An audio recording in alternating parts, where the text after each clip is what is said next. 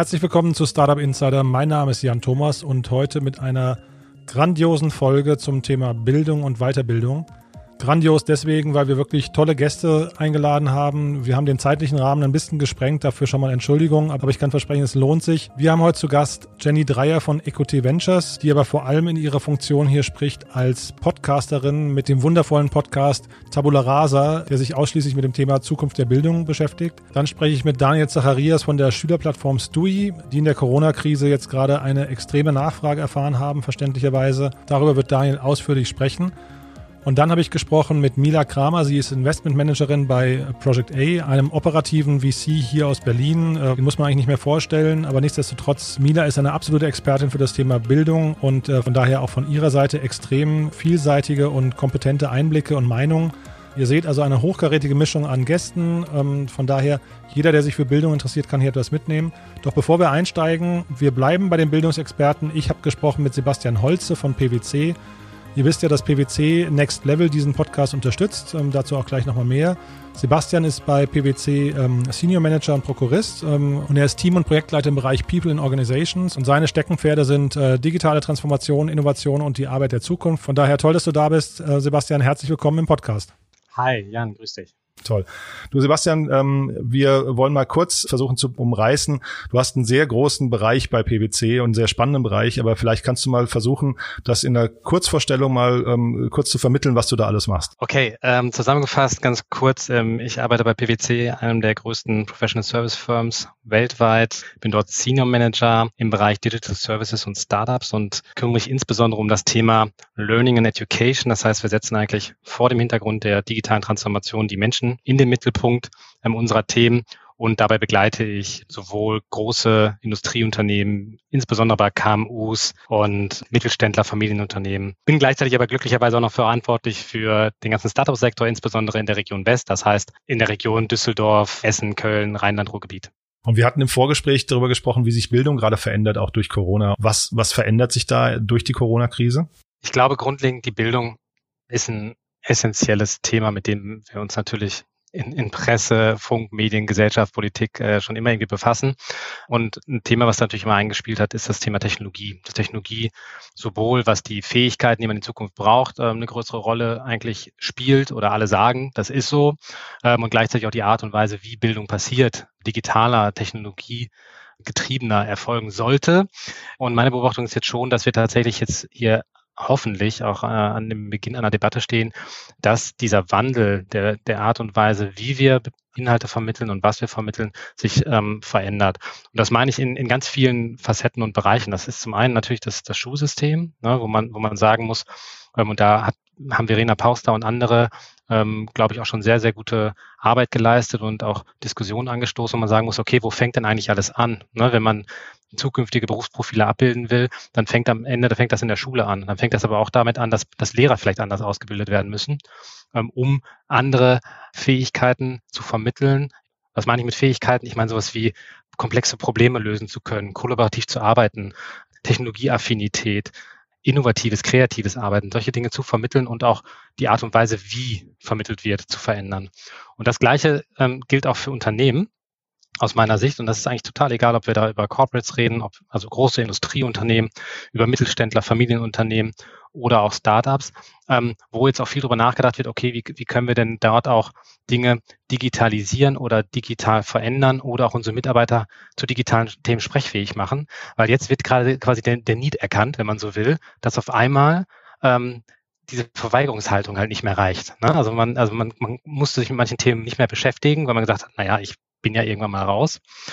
Oder das, das äh, ist vielleicht gar nicht mein Ding und auch nicht relevant für, mein, für meinen Arbeitsplatz. Ähm, und jetzt auf einmal müssen alle mit Technologie umgehen, ähm, mit neuen Infrastruktur arbeiten und so weiter. Und ähm, gleichzeitig ähm, war vielleicht auch das Lernen gar nicht so sehr, sehr, sehr im Fokus, weil man gesagt hat, ja, ich habe mich halt eingeschwungen dann, das läuft schon. Und, und auch bei Startups ist das tatsächlich so, weil was ich witzig finde, ist, dass immer alle denken, ähm, Startups sind so super digital und agil. Ja, ich glaube schon, dass wir da sehr tolle, innovative Leute haben.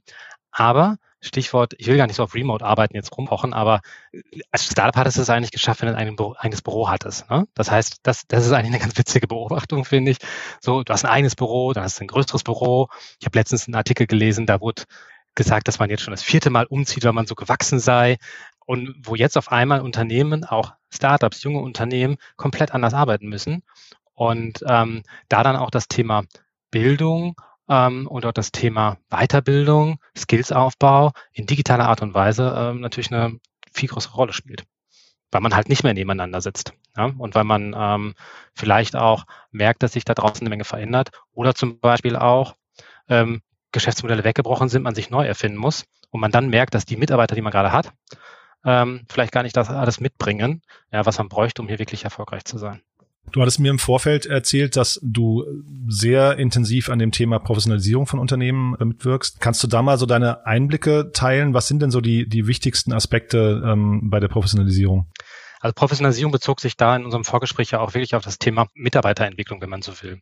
Die Grundthese, die da erstmal zugrunde liegt, ist, dass, dass wir sagen, naja, Technologie ähm, verändert Wertschöpfungsketten, Geschäftsmodelle radikal, schon seit Jahren, das ist nichts Neues. Was allerdings jetzt was Neues ist, ist, dass immer mehr CEOs oder auch Unternehmensgründer darüber nachdenken, was heißt das denn eigentlich für meine Mitarbeiter?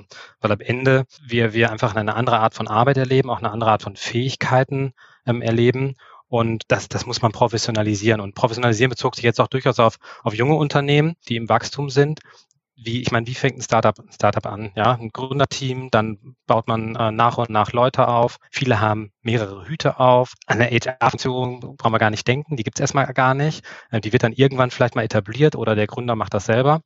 Und wenn wir über Professionalisierung ähm, dieser Strukturen reden, dann geht es wirklich darum, insbesondere auch eine strategische Personalplanung ähm, zum Beispiel aus meiner Sicht zu etablieren. Das heißt, Übersicht zum Beispiel zu gewinnen, welche Leute habe ich denn überhaupt, was können die?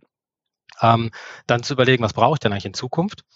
Und dann auch zu überlegen, wie kann ich die Leute denn dahin entwickeln, dass sie in Zukunft die Fähigkeit mitbringen, damit weiterhin sie ihren Beitrag dazu leisten, dass das Geschäftsmodell tragfähig ist. Und das ist etwas, was, was wo man nicht, nicht zu früh anfangen kann. Ja? Also spätestens meine Erfahrung, ähm, wenn ich 30 Leute jetzt als Startup habe, sollte ich mich damit, damit mal auseinandersetzen. Als Mittelständler sollte ich das hoffentlich alles schon haben, aber auch da ist meine Beobachtung, dass viele, viele dieses Thema gar nicht so, so professionell angehen. Und es ist aber am Ende essentiell, weil das, was wir jetzt halt sehen, ist, dass einfach ganz viele Trends zusammenkommen. Ne? Demografischer Wandel, Fachkräftemangel, eine andere Art von Verständnis von Arbeit. Ich möchte anders arbeiten, flexibler arbeiten, was auch immer. Und dementsprechend, ich zum Beispiel, wenn ich merke, naja, ich baue ein neues Geschäftsmodell auf oder die Krise, mal Corona als Beispiel, zwingt mich dazu, äh, mein Geschäftsmodell radikal zu verändern ähm, oder auch ein neues Geschäftsfeld aufzumachen, dann brauche ich dazu Leute. Und Blöde ist, dass ich, dass ich die halt heute nicht mehr einfach heiern kann. Ich meine, der berühmte Data Scientist so oder so, ähm, in Klammern, ich glaube nicht, dass man den ewig brauchen wird, weil irgendwann werden das ähm, Algorithmen für uns lösen. Aber was ich sagen will, ist, es, es fischen alle im gleichen Teich. Ja? Es fischen quasi auch Startups im gleichen Teich wie der große Lebensmitteldiscounter. Und da, wenn ich das nicht selber ähm, alles heiern kann, die, die Fähigkeiten, die meinem Unternehmen fehlen, da muss ich natürlich Strukturen aufbauen, und professionalisieren, die es ermöglichen, diese Fähigkeiten intern aufzubauen.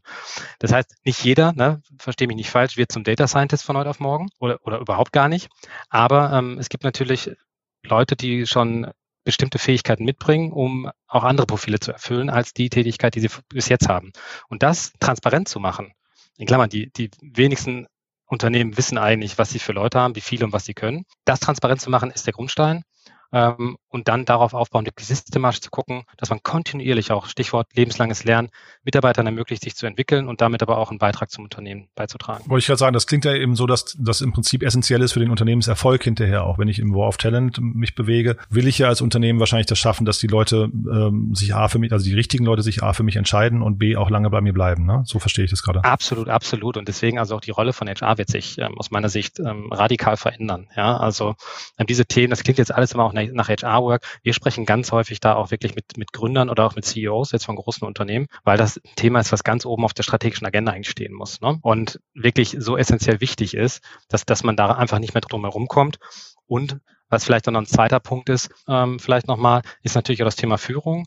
Ähm, Führung haben wir jetzt natürlich in der Corona-Krise ähm, auch gesehen, spielt eine viel, viel größere Rolle, dass, dass wirklich auch Führungskräfte mit dazu beitragen, sag ich mal so, der Kit zwischen den Mitarbeitern auch zu sein, ähm, ist auch viel mehr Aufwand teilweise bedarf, natürlich remote zu führen. Und grundsätzlich ist es aber so, dass Führung eigentlich schon immer eine große Rolle gespielt hat und auch ein Gründer, wenn sich jetzt, ähm, ich weiß ja, hören auch viele Startups zu, ähm, sich ein Gründer damit befasst, wie, wie kann ich professioneller werden, dann ist das Thema Führung. Das klingt total soft, aber ist super wichtig.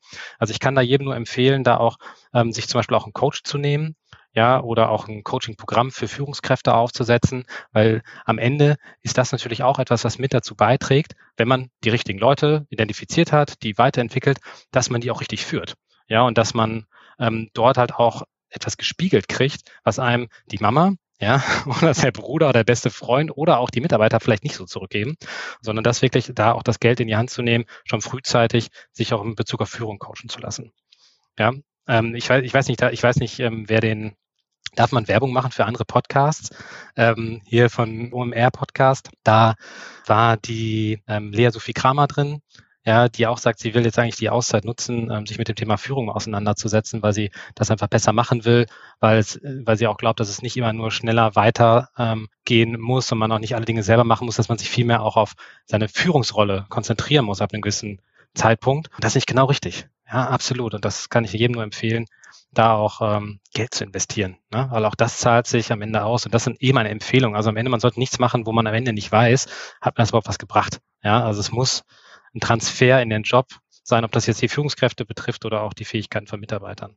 Wie kann man dich erreichen? Also wenn, wenn jetzt jemand sagt, das ähm, ist genau, genau mein Beritt, da möchte ich mal das Thema Personalisierung oder auch Coaching oder so, da möchte ich mich mal weiter informieren, mit dir austauschen. Wie kann man dich erreichen? Ja, am besten, am besten natürlich bei LinkedIn. Da bin ich, bin ich gut erreichbar. Ich bin natürlich bei Xing habe ich aber ehrlicherweise nicht immer das Auge drauf. Also am besten LinkedIn oder auf der PwC-Webseite. Ähm, wenn man da meinen Namen googelt, dann findet man auch meine Kontaktdaten. Alles klar. Sebastian, dann danke ich dir. Das war sehr informativ. Vielen, vielen Dank dafür und ich drücke dir die Daumen für, für die nächsten Schritte. Ja, das war wirklich toll. Dank dir, ne? Vielen Dank, Jan. Bis dann. Ciao.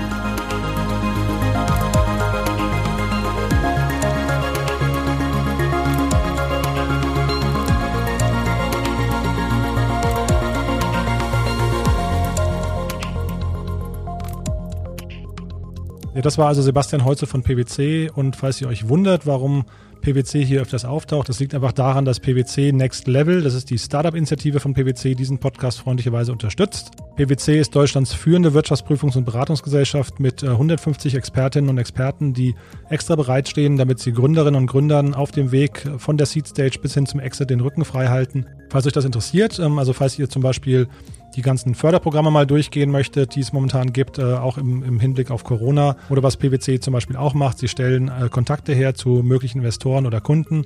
Also falls euch diese ganzen Themen interessieren, schaut doch mal vorbei bei pwc.de slash startups. Wir freuen uns auf jeden Fall über die tolle Zusammenarbeit und es wäre natürlich toll, wenn es für den einen oder anderen von euch eben auch Sinn macht. Ja, kommen wir zu unserem nächsten Gast. Bei mir ist Jenny Dreier von Equity Ventures. Aber ich hatte sie ja vorhin schon angekündigt, dass sie eben nicht primär in der Rolle als Investor heute hier ist, sondern weil sie einen ganz tollen Podcast macht zum Thema Bildung. Deswegen freue ich mich sehr, dass du da bist und dir die Zeit genommen hast. Hallo Jenny. Freue mich dabei zu sein. Hallo. Du, ich bin über euch gestolpert und über euren tollen Podcast, den du mit, mit deinem Partner zusammen, mit dem Felix, äh, ich glaube im Zwei-Wochen-Takt rausbringst. Magst du mal ein bisschen erzählen, was das für ein Podcast ist und auch vor allem, wie es dazu kam? Klar, der Podcast war tatsächlich schon vor meiner Zeit bei EQT äh, da. Felix und ich kommen beide so aus der Digitalwirtschaft. Ich habe Unternehmensberatung gemacht und für, ähm, für Corporate Startups aufgebaut. Und Felix war auch in der Startup-Welt unterwegs. Und wir haben immer viel über Bildung diskutiert und ähm, hatten eine gewisse Frustration darüber, wie langsam sich der Schulsektor eigentlich bewegt. Ziemlich unberührt von allem, was gesellschaftlich so passiert ist. Technologische Entwicklung, wissenschaftliche Erkenntnisse sehen Schulen ja heute immer noch ziemlich genau genauso aus wie schon vor 100 Jahren. Den Rohrstock gibt's vielleicht nicht mehr, aber ansonsten hat sich, hat sich da vieles nicht verändert. Und das war so der Ausgangspunkt für uns damals, unsere Jobs zu kündigen. Und eigentlich äh, hatten wir den Plan, in dem Bereich ein Unternehmen zu gründen. Ähm, damals wurde gerade der Digitalpakt Schule verabschiedet. Damals wurden fünf Milliarden Euro in die digitale ähm, Infrastruktur von Schulen verabschiedet und wurden, wurden investiert. Und wir hatten die Idee, hey, jetzt kann man endlich Software anbieten. Das Henne-Ei-Problem ist gelöst. Es gibt Hardware, es gibt Infrastruktur. Jetzt kann man, kann man darauf aufbauen. Ähm, long story short, ähm, das ist immer noch ein verdammt schwerer Sektor, um aus einer Business-Perspektive zu kommen, ein Unternehmen zu gründen, ähm, weshalb wir am Ende gesagt haben, wir, wir führen das nicht weiter. Daraus ist dann aber der Podcast entstanden. Ähm, wir haben viele Gespräche geführt mit EdTech-Unternehmern, Politikern, mit, ähm, mit spannenden Menschen, die sich mit der Zukunft der Bildung auseinandersetzen und ähm, waren auch beide Podcast-Fans, so dass wir gesagt haben, selbst wenn wir jetzt ähm, beruflich eigentlich andere Wege gehen, ähm, ich also wieder zurück in den, in den VC, wollen wir trotzdem diese Diskussion weiterführen. Und das machen wir jetzt. Ähm, 17 Folgen gibt's bereits, jede zweite Woche, genau. Es, äh, der Podcast heißt Tabula Rasa und das ist auch genau die Idee, die wir, damit verfolgen. Auf der Tabula Rasa heißt die weiße Tafel, ähm, die, die unbefleckte Tafel. Und die Idee ist also, auf der weißen Tafel mal drüber nachzudenken, wie würde eigentlich so ein Bildungssystem aussehen, wenn wir es heute ähm, quasi nochmal komplett neu entwerfen würden. Über den Podcast wollte ich gleich nochmal sprechen mit dir im Detail, aber jetzt vielleicht nochmal vorher die Frage, warum denn genau Bildung? Also ähm, was fasziniert dich denn so am Bildungswesen und warum hast, also ich meine, du hast ja gerade schon angedeutet, es ist ein extrem dickes Brett, aber ähm, es gibt ja wahrscheinlich auch ganz viele andere Segmente, um die man sich kümmern könnte, wo es vielleicht viel leichter wäre, reinzukommen. Also was ist denn genau euer Antrieb gewesen, sich mit dem Bildungssektor zu beschäftigen? Sicherlich die extreme gesellschaftliche Relevanz. Ähm, ich glaube, dass, dass Bildung, Bildung der Kern ist für, für alles, was wir hier gesellschaftlich tun. Und dass ähm, auch die Lehrer als oder Lehrkräfte ähm, da völlig im Kern stehen in, in diesem System. Und meiner Meinung nach äh, denen viel zu wenig Wertschätzung auch entgegengebracht wird. Ich habe äh, über den Prozess ähm, dieser, dieser Gründungsidee und, und auch des Podcasts einen extremen Respekt gegenüber Lehrkräften entwickelt, die ja eben wirklich diese zentrale Rolle im System einnehmen. Und ich, ich glaube, wir haben uns lange in Deutschland auf unserem Status als Land der Dichter und Denker ausgeruht und haben uns gedacht, ja, es läuft, läuft bei uns. ähm, aber im Endeffekt äh, muss man sagen, haben uns da einige Länder in den letzten Jahren kann zum Beispiel nach Skandinavien schauen, ähm, ziemlich überholt und vieles, was eben an gesellschaftlichen Entwicklungen, technologischen Entwicklungen passiert ist, ist in den Schulen nicht angekommen. Und das finde ich extrem frustrierend, gerade eben aus, aus einer technologischen Welt kommt und mit Startups arbeiten zu sehen, was sich, wie schnell sich Dinge verändern können, wie schnell neue Produkte auf den Markt kommen können und, und so wirkliche Disruptionen in Industrien schaffen, zu sehen, dass das in Schulen seit vielen Jahrzehnten eben nicht so passiert ist. Das war für uns der Aufhänger, zu sagen, da muss mal was passieren und da, da muss man mal drüber nachdenken. Und hast du da schon, ähm, ich weiß nicht, Erkenntnisse, warum das im Schulwesen so langsam äh, vonstatten geht? Also im Vergleich zu anderen Branchen, die jetzt vielleicht, also auch nicht, wir, wir sind jetzt kein Digitalisierungsweltmeister in Deutschland, aber Zumindest hat man das Gefühl, manche andere Branchen brechen deutlich schneller auf als die Schulen. Ja, ein Kernpunkt oder ein Kernunwort ist da sicherlich immer der Föderalismus in dem Punkt. Ähm, der Föderalismus wirkt in Deutschland meiner Meinung nach extrem innovationshemmend. Es kommen nicht unbedingt die besten Konzepte durch, ähm, nicht das, was wissenschaftlich belegt ist, sondern oftmals sind es stark politische Entscheidungen. Ich glaube auch, dass in der Lehrerausbildung und Weiterbildung sehr, sehr viel schiefläuft. Ähm, wenn man sich anschaut, die Fortbildungsbudgets für einen kompletten, eine komplette Lehrerschaft von 100 Leuten sind teilweise so 1000, 2000 Euro im Jahr für alle gemeinsam. Wenn man das mal mit Fortbildungsbudgets in Unternehmen vergleicht, ähm, dann, dann weiß man, dass das nicht gut gehen kann. Und natürlich, und das ist dann auch wieder dieser Punkt äh, mit der, mit der Digitalisierung, äh, sicherlich ist digitale Infrastruktur nicht, nicht das, was das Problem löst, aber Digitalisierung von Schulen und ähm, kann nicht funktionieren, solange die Lehrkräfte nicht mitgenommen werden und nicht aufgegleist werden. Das heißt, ich glaube, dieses Thema Lehrerbildung und Weiterbildung ist da ein ganz, ganz problematisches Thema. Und da, diese Kombination führt eben auch dazu, dass die Lebenswelt der Kinder ähm, relativ weit weg ist von dem, was äh, in den Schulen passiert. Ähm, denn äh, die haben äh, Smartphones im Alltag und arbeiten mit digitalen Medien und kommen dann in so einen isolierten Raum wie die Schule, wo das Ganze gar keine Rolle spielt. Das heißt, da gibt es eine, eine extreme Dissonanz zwischen äh, dem, was sie eigentlich kennen aus der eigentlichen Welt und dem, was sie in der Schule sehen, was extrem auf die Motivation schlägt und ähm, dann, dann eben auch die Schule ähm, als Institution ähm, stark schädigt. Euren Podcast finde ich wirklich sensationell. Das möchte ich an der Stelle nochmal sagen. Auch jeden, jeden Hörer aufrufen, da mal reinzuhören. Ähm, ja, ist wirklich, also eine ganz großartige Mischung von Gästen, finde ich. Äh, ich habe jetzt gerade unlängst die Folge mit Max Tinius, heißt er, glaube ich, äh, mir angehört. Und da hatte ich, weil wir jetzt gerade über die Lehrer gesprochen haben, hatte ich irgendwie das Gefühl, man müsste ja eigentlich den Lehrerberuf viel mehr zu so einem heroischen Beruf. Also man müsste eigentlich so sagen, Lehrer sind eigentlich die Helden der Gesellschaft. Und in der Realität sind sie ja quasi fast das Gegenteil, hat man so das Gefühl. Ähm, wie ist denn dein Blick so auf die Lehrerschaft an sich? Also was muss sich denn vielleicht ändern, dass der Lehrerberuf wieder attraktiver wird? Oder ja, du hast gerade den, den Fortbildungsbereich angesprochen, aber ist es nur das? Ich glaube, dass viele Eltern gerade über die ähm, Corona-Zeit jetzt den äh, Beruf der, der Lehrkraft nochmal viel mehr zu schätzen wissen, insbesondere wenn sie mit Homeschooling zu Hause sitz, sitzen. Ähm, insgesamt, äh, ich bin, wie gesagt, der Meinung, dass ähm, Lehrkräften eine gesellschaftlich wahnsinnig zentrale Rolle zukommt und ähm, sie dafür nicht unbedingt ausreichend Wertschätzung ähm, bekommen.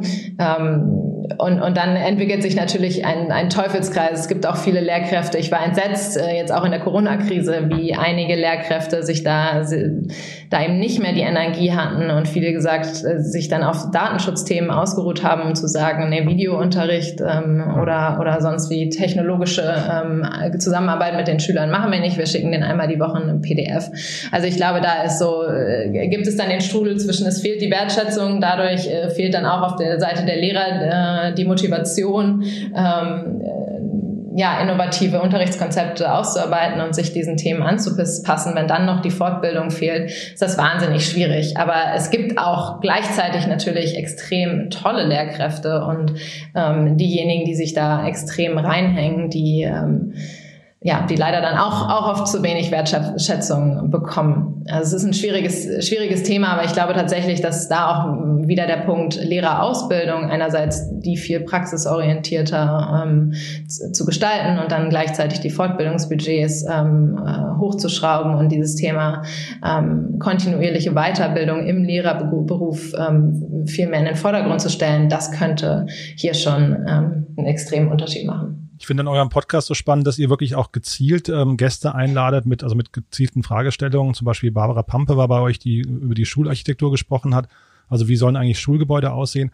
Magst du uns mal so ein bisschen durchführen durch euren Podcast und mal vielleicht auch erzählen, welche Art von Gästen ihr dort eingeladen habt und was bei euch auch vielleicht so hängen geblieben ist als absolute Highlights oder auch Erkenntnisse vielleicht? Äh, klar, auf der einen Seite haben wir einige Politiker interviewen dürfen. Thomas de Maizière war, war einer davon mit dem haben wir wahnsinnig intensive Diskussion gehabt, zum Beispiel zum Thema, welche Rolle spielt eigentlich eine christliche Leitkultur in Schulen in der Zukunft. Ähm, der Spoiler hier, wir sind uns dann nicht einig geworden, ähm, aber auch über die anderen Parteien hinweg. Katja Suding haben wir interviewt, ähm, Daniel Bayers von den Grünen, ähm, der viel Digitalpolitik macht extrem spannend. Ähm, dann EdTech-Unternehmer. Wir haben Gründer äh, wie Tom Bachen, der die Code University in Berlin gegründet hat, also eine neue Form von Hochschule mit einem ganz innovativen neuen Konzept. Aber auch Gründer von Schulen. Äh, Jakob Schemmen, Gründer der ähm, deutsch-skandinavischen Schule hier in Berlin. Wahnsinnig inspirierender Typ, weil die da die skandinavische ja, Einstellung zu ähm, zu Innovation und zu, zu Schulbildung mit, mit so dem deutschen, der deutschen Bürokratie aneinander prallt. Ähm, das war extrem spannend. Ähm, wir haben, äh, du hast es gerade angesprochen, das Interview mit Barbara Pampe war extrem cool. Die entwirft eben ähm, Schulgebäude und äh, die Frage mal sich zu stellen, wie sollten eigentlich die Schulgebäude ganz physisch ähm, aussehen in Zukunft, fand ich auch extrem spannend, denn wenn man sich die mal anschaut, lange Gänge, quadratische Räume, ähm, es sieht alles immer noch sehr, sehr ähnlich aus, wie es schon vor, vor 100 Jahren ausgesehen hat. Und deswegen diese Frage mal zu diskutieren, was, äh, wie, wird, wird, äh, wie würde eigentlich ein Schulgebäude aussehen, wenn man es jetzt komplett neu bauen könnte? Die Chance hat man natürlich in Deutschland oft leider nicht, weil es eben die alte Substanz gibt, aber die, die Diskussion ist trotzdem extrem spannend gewesen. Und um den Bogen nochmal weiter zu spannen, unsere letzte Folge haben wir mit äh, Mariah Freya geführt, die ähm, die Sex Education Plattform Beducated gegründet hat. Ähm, mit ihr haben wir über das Thema lebenslanges Lernen diskutiert. Und auch hier die Frage, wie ist eigentlich die Einstellung der Deutschen zu der Frage, ähm, ja, wie bildet man sich ein Leben lang? Wie offen sind Deutsche eigentlich ähm, der diesem lebenslangen Lernen gegenüber. Bei Ihnen sind viele der Kunden sind Amerikaner und sie sagt, es ist viel einfacher, so ein Thema dort zu platzieren. Ähm, vielleicht mag es am, am, am Thema liegen. Ich glaube aber auch trotzdem, dass ähm, wir uns mit der Frage, wie sieht lebenslanges Lernen eigentlich aus, noch viel mehr beschäftigen müssen in Deutschland. Ich finde, wenn man euren Gästen zuhört, also ich kenne jetzt nicht jede Folge, aber man hat so das Gefühl, dass eigentlich ja die Kritik am Schulwesen in Deutschland eher überwiegt. Also das heißt, es gibt natürlich Lob für die Lehrer und für das Engagement, aber man hat so das Gefühl, da sind sehr viele strukturelle Probleme noch, aber die eigentlich zeitgleich auch bekannt sind. Ich frage mich jetzt nur, wer, wer hört denn jetzt hinterher quasi oder wer muss denn zuhören bei diesen ganzen Experten, damit wir eben nicht vielleicht noch die nächsten 20, 30 Jahre in die falsche Richtung rennen und dann ja hinterher vielleicht auch eine Generation großgezogen wird, die dann vielleicht auch abgehängt wird auf dem Weltmarkt. Ich glaube, der Punkt ist, dass jeder zuhören muss und das ist äh, das auch, was es so schwierig macht. Ähm, es gibt eben nicht den einen Minister, der für das Thema zuständig ist und die Entscheidungen fällen kann, sondern es gibt ähm, einerseits den Bund, dann gibt es die Länder, die im Föderalismus eben Entscheidungen ähm, im Hinblick auf, auf Bildung treffen. Ähm, es gibt aber auch die wahnsinnig wichtige Rolle der, der Lehrkräfte natürlich. Es gibt die Rolle der Eltern, die eben auch den, den Schulen nicht, nicht den gesamten Bildungsauftrag mitgeben können, sondern eben auch eine Rolle in diesem Prozess spielen. Ähm, und, und das macht, und natürlich äh, zuallererst die Schülerinnen und Schüler selbst. Das heißt, äh, das, das System besteht aus so vielen unterschiedlichen Akteuren und Entscheidern und ähm, und Interessengruppen, was, was Veränderungen eben auch so schwierig macht. Das heißt, ich glaube, äh, einfache Antwort ist, alle sollten zuhören. Ich, ich glaube, wenn, wenn ich politisch einen Wunsch hätte, dann ist es, dass das Thema Bildung so ein bisschen zur, zur Chefsache erklärt wird, also zur Kanzlerinnen-Kanzlersache und äh, auf der Ebene einfach diese Relevanz des Themas Bildung äh, noch, noch mehr hervorkommt. Denn ich glaube, dann kann man ähm, trotz Föderalismus noch viel mehr gestalten. Ein Gast, der uns noch nicht äh, beehrt hat, ist Angela Merkel. Die würde ich wahnsinnig gerne noch mal interviewen und mit ihr genau das diskutieren. Ja, aber ich habe mich gerade bei der Ressortverteilung äh, gefragt, ob, ob das tatsächlich dann noch ein aktuelles Modell ist, wenn man sagt, es gibt einerseits eine Bildungsministerin und zeitgleich gibt es dann einen Arbeitsminister. Wenn man zeitgleich aber auch propagiert, es soll eigentlich lebenslanges Lernen äh, geben, machen die eine Staffelübergabe dann irgendwann oder ist das nicht eigentlich eher ein Layer, was man jetzt mal etablieren müsste, wo dann vielleicht ein ganz anderes Ministerium dauerhaft ähm, äh, für zuständig ist? Ich fand das bei dem Max Tinius so spannend, dass er eben von einem persönlichen Algorithmus gesprochen hat, der dich ein Leben lang begleitet. Und so ein bisschen müsste das ja vielleicht im Bildungswesen auch sein, dass da dich jemand eigentlich ein ganzes Leben lang an die Hand nimmt. Oder, oder wie seht ihr das? Absolut. Ich glaube, wir, wir haben mal darüber nachgedacht, wie würde eigentlich das Arbeitsamt der Zukunft aussehen. Arbeitsamt ist jetzt so negativ belegt, wo man eben hingeht, wenn man arbeitslos ist. Aber die Frage ist ja, wenn ein Bildungsweg nicht mehr linear verläuft und man nach dem ja, Universitätsabschluss 30 ähm, Jahre im selben Beruf bleibt, sondern sich vielleicht tatsächlich alle fünf Jahre umorientiert, weiterbildet, ähm, in neue Berufe geht, äh, braucht es nicht eigentlich eine Institution, die Menschen in diesem Prozess an die Hand nimmt und ist äh, so eine solche Institution fehlt uns, glaube ich, in Deutschland. Ähm, das Arbeitsamt ist dann doch eher so das, das Pflaster, was aufgedrückt wird, wenn es, wenn es Probleme gibt, wie im Fall der Arbeitslosigkeit. Aber die, diese, die, die Chance, die auch aus diesem, aus dieser Struktur entsteht, diesem lebenslangen Lernen, den ähm, etwas diverseren Lebenswegen und Bildungswegen, die können wir heute, glaube ich, gar nicht abdecken. Deswegen, ja, vielleicht ist es ein weiteres Ministerium oder, oder eine Institution, ähm, die, die ich gerne sehen würde, die genau diesen Prozess begleitet. Und zum lebenslangen Lernen ist ja, ähm, also eine Grundvoraussetzung ist ja quasi das Thema Neugierde. Also man möchte in sich selbst investieren, aber man hat auch irgendwie Interesse an neuen Themen. Kannst du irgendwie umreißen aus eurer Sicht, wie Neugierde eigentlich entsteht oder auch wie man sich Neugierde bewahren kann? Also warum soll irgendwie jemand mit 50, 60 noch irgendwie Interesse daran haben, sich weiterzubilden, anstatt abends einfach die Füße hochzulegen? Habt ihr da irgendwie so, so schon so Antworten oder oder ja, also ich finde das so ein relevantes Thema. Ich, ich kann es selbst gar, gar nicht richtig greifen, aber Absolut. wie bewahrt man sich das? Ja, wahnsinnig. Das ist, glaube ich, der heilige Gral. Ich glaube, wenn wir alle neugierig bleiben, dann ähm, wie du sagst, äh, entwickelt sich alles äh, viel schneller weiter und, und bleibt, man bleibt da viel agiler in seinem Denken. Ähm, tatsächlich ist es ja so, dass Kinder grundsätzlich ein wahnsinnig hohes Level an Neugierde haben und äh, die ja einigermaßen strengen Strukturen, wie sie Schulen eben heute haben, wirken da kontraproduktiv. Ich war zwar nie Fan von so ganz alternativen Schulmodellen, aber prinzipiell ist die Idee, Kinder möglichst lange spielen zu lassen, Freiheiten zu lassen, also ihre Interessen ausleben zu lassen, da schon extrem richtig und ähm, sie eben nicht in diese starren, ähm, starren Strukturen zu pressen, die die Schule oft mitbringen. Ähm, wie macht man das, ist natürlich eine ganz zentrale Frage und wie schafft man das auch grundsätzlich in der, in der Gesellschaft, ähm, das aufrechtzuerhalten.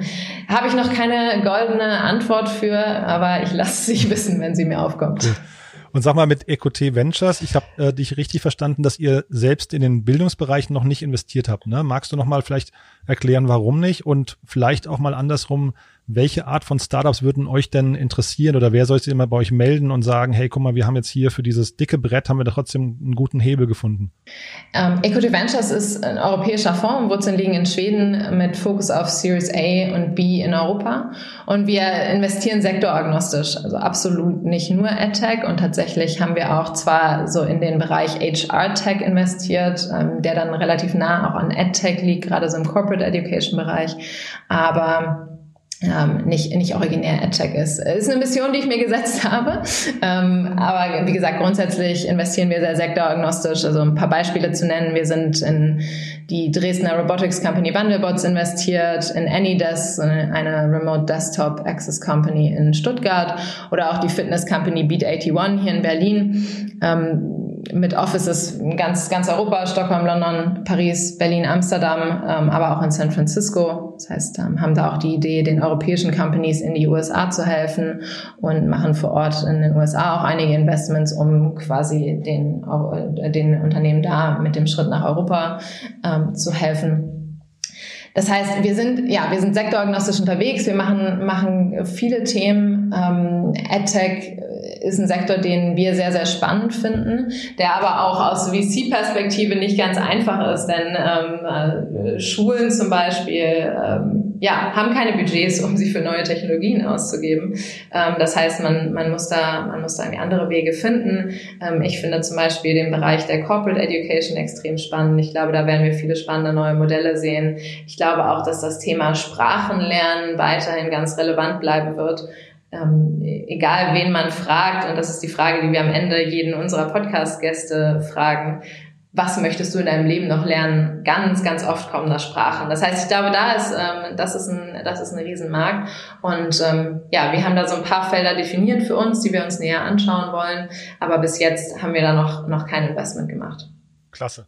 Du, das finde ich sehr, sehr spannend, was ihr macht. Vielleicht magst du zum Schluss nochmal kurz Werbung in eigener Sache machen. Welche zwei Podcast-Folgen soll man sich bei euch anhören, um mal reinzukommen? Oh, das ist schwierig. Ähm, das ist wie ein, ein Eltern, Eltern nach, nach dem Lieblingskind zu fragen. Aber tatsächlich eine Folge, die mir extrem Spaß gemacht hat, weil sie so kontrovers ist, ist sicherlich die mit Thomas de Maizière. Und ich glaube, wenn man auch einen Einstieg haben möchte in das Thema, ja, Schule, Schule in Deutschland und was sind so die Problematiken, ist das Gespräch mit Jakob Schemmen, dem Gründer der deutsch-skandinavischen Schule hier in Berlin, ähm, extrem spannend, weil er einfach einen coolen Blick auf, auf die Themen hat. Jenny, ich danke dir, das war wirklich hervorragend, äh, hochinteressant. Haben wir aus deiner Sicht was Wichtiges vergessen, was du noch loswerden möchtest? Ich glaube, wichtig ist, ähm, ich freue mich, wenn sich AdTech-Unternehmen bei uns melden, aber auch, auch andere. Ähm, ich habe es mehrfach gesagt, wir sind sektoragnostisch unterwegs, schauen uns ganz viele Themen an und ähm, deswegen freue ich mich immer, wenn sich, wenn sich da jemand bei mir meldet, ähm, gerne über LinkedIn oder über unsere Website, da findet man die E-Mail-Adressen. Ähm, wir sind immer neugierig, neue Ideen und Konzepte zu hören. Jenny, ich danke dir ganz herzlich für deine Zeit ähm, und ja, weiterhin viel Erfolg mit eurem Podcast. Ähm, ich drücke die Daumen. Äh, wie gesagt, es macht unglaublich viel Spaß, den zu hören. Freut mich sehr. Vielen Dank. Auf bald, ja? Bis jo, dann. Bis dann. Tschüss.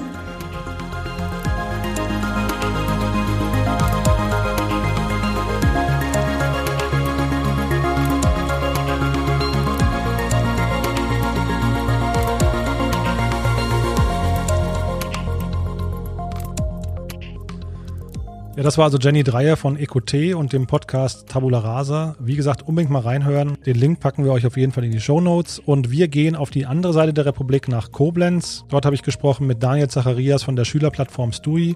Schön, dass du da bist. Hallo Daniel. Hi, freut mich da zu sein, Jan. Cool. Du, ich freue mich sehr, dass wir sprechen. Ähm, und tatsächlich ist ja so, wir hatten ja vor, vor drei Monaten schon mal gesprochen und dann hat es aus verschiedensten Gründen nicht geklappt, dass die Folge online gegangen ist. Und damals war das schon extrem beeindruckend, was du alles erzählt hast. Aber bevor ich das jetzt ähm, versuche aufzuarbeiten, erzähl doch mal kurz, was ihr macht und auch vor allem, wie ihr dann eben Corona erlebt habt. Yes, äh, vielen, vielen Dank. Also, wir sind äh, eine Kommunikationsplattform, eine Organisationsplattform für Schulen. Heißt, alles, was in der Schule passiert, jedes Dokument, das ausgetauscht wird, jede Nachricht, jede Hausaufgabe, jeder Elternbrief, ähm, der früher irgendwie in einem Bermuda-Dreieck Schulrands verloren äh, gegangen ist, geht quasi über unsere Plattform. Und das ist natürlich jetzt für Schulen sehr, sehr relevant, weil äh, klar, durch Corona sind wir total eingeschränkt. Wir können nicht physisch in der Schule sein, trotzdem geht Unterricht weiter. Und das heißt äh, quasi, äh, unsere Aufgabe hat sich auch so ein bisschen gechanged. Wir unterstützen nicht mehr nur den Lehrer, sondern wir sind das essentielle Tool, mit dem er irgendwie Unterricht machen kann, ja, mit dem er die Schule weiter am Laufen halten kann. Und das ist quasi ähm, ja unser Job, den wir Tag für Tag tun. Und äh, wie ich auch schon gerade eben angesprochen, durch Corona natürlich eine, eine immense Nachfrage, weil Schulen jetzt eben merken, okay, ich kann nicht mehr bei Tafel und Kreide bleiben, sondern ich muss digitalisieren. Und ähm, das natürlich äh, ist vielleicht auch die Chance in so einer harten Zeit wie Corona. Mhm.